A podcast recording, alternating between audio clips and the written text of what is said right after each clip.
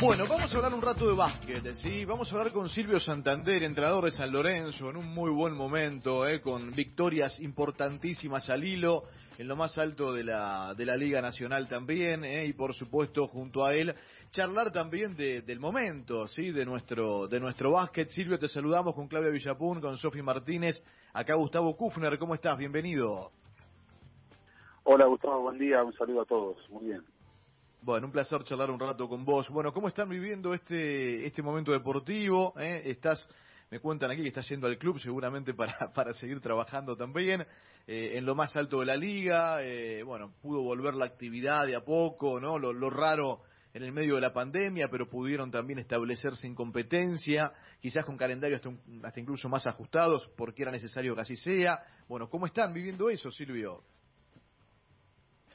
Bueno, el, el regreso a la competencia eh, hace un tiempo para, para el básquet fue muy importante por, por un montón de causas, ¿no? El hecho de, de poder retomar los entrenamientos, luego los partidos en un formato nuevo, pero pero ya no estar parados, este, fue todo todo tomado con, mucha alegría porque como toda la gente creo que la hemos pasado mal durante los meses más agudos de la pandemia y, y sabíamos que de cualquier manera, sabiendo que son muchos partidos, pocos descansos y situaciones, eh, había que, que, digamos, entre todos sumar para Claro. que esto continúe. Así que fue un momento muy positivo, lo sigue siendo porque ya entramos en la recta final, ahora quedan seis juegos para, para terminar lo que se llama la serie regular y después empezar los playoffs.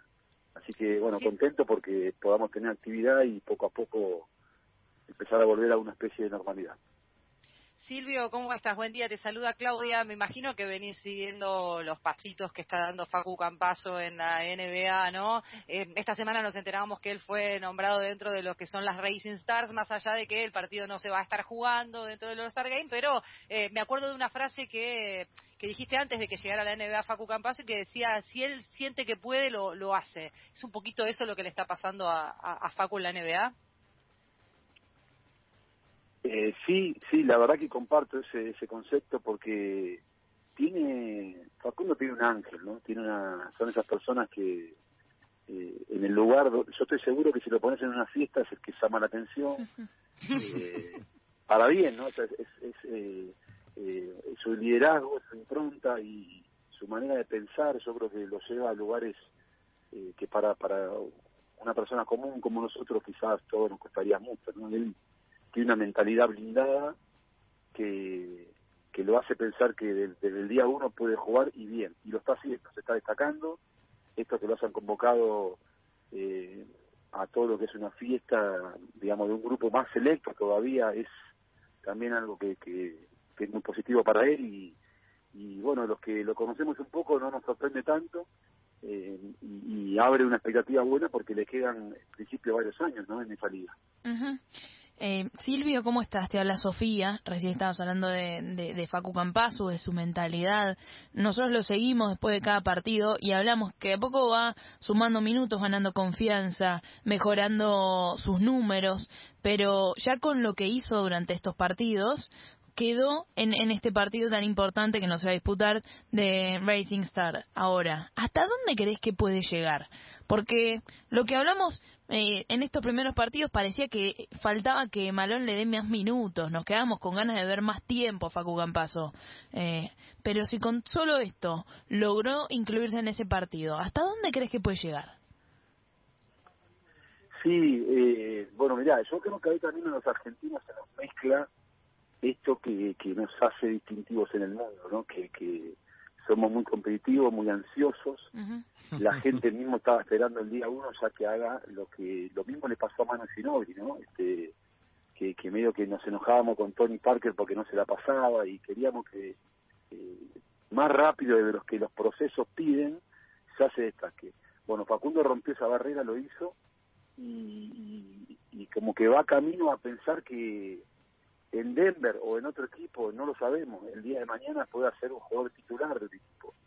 Eh, está mostrando tanto en defensa como en ataque, y en defensa es importante porque a él por su tamaño se digamos se le presentaban algunas dudas, o sea, no a él, sino a, a, la NBA y, está tirando por la borda todo porque es uno de los defensores más destacados de, su conferencia, es un jugador que no tiene problema con las estrellas, lo ha hecho muy bien con Damian Lillard, por ejemplo, el jugador de Portland.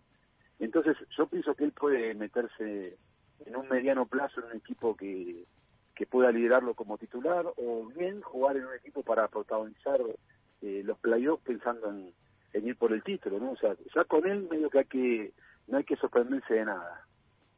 Silvio, pasaste, pasó tanto en este año y de repente faltan cuatro meses nada más para que empiecen los Juegos Olímpicos. Ya Argentina no solamente sabe los rivales que va a tener en el grupo, sino además tiene fixture, ya tiene horario, ya sabe cuándo juega. ¿Cómo, cómo analizas este grupo que le tocó a Argentina y, y, y esta, esta vuelta de la selección y el sueño obviamente de estar en los Juegos Olímpicos otra vez y hacer un buen papel? Bien, mira, este, bueno, Japón como organizador es un equipo que tiene un entrenador argentino, un cuerpo técnico argentino, vienen trabajando realmente muy bien y, en alza creciendo. Eh, si bien es considerado un equipo de segunda línea, son locales y, va, y están en ascenso. Entonces es un equipo de mucho cuidado.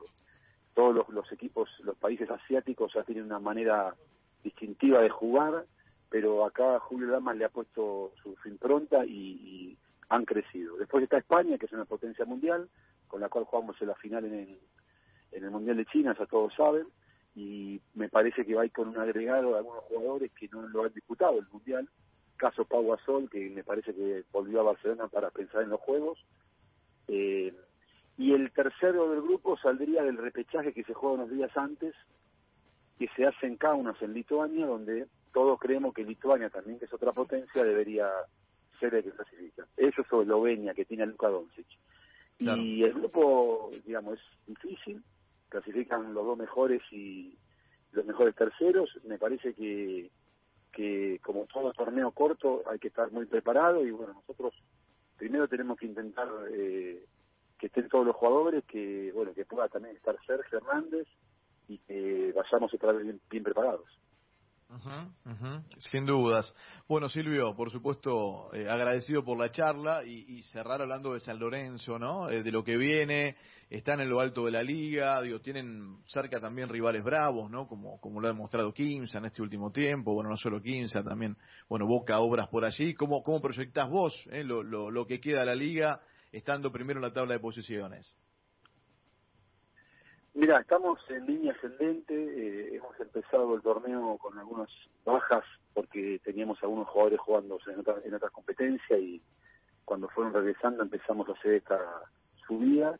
Eh, tenemos también paralelamente el torneo de la Champions League que jugamos este domingo y lunes, que está en la etapa de clasificación.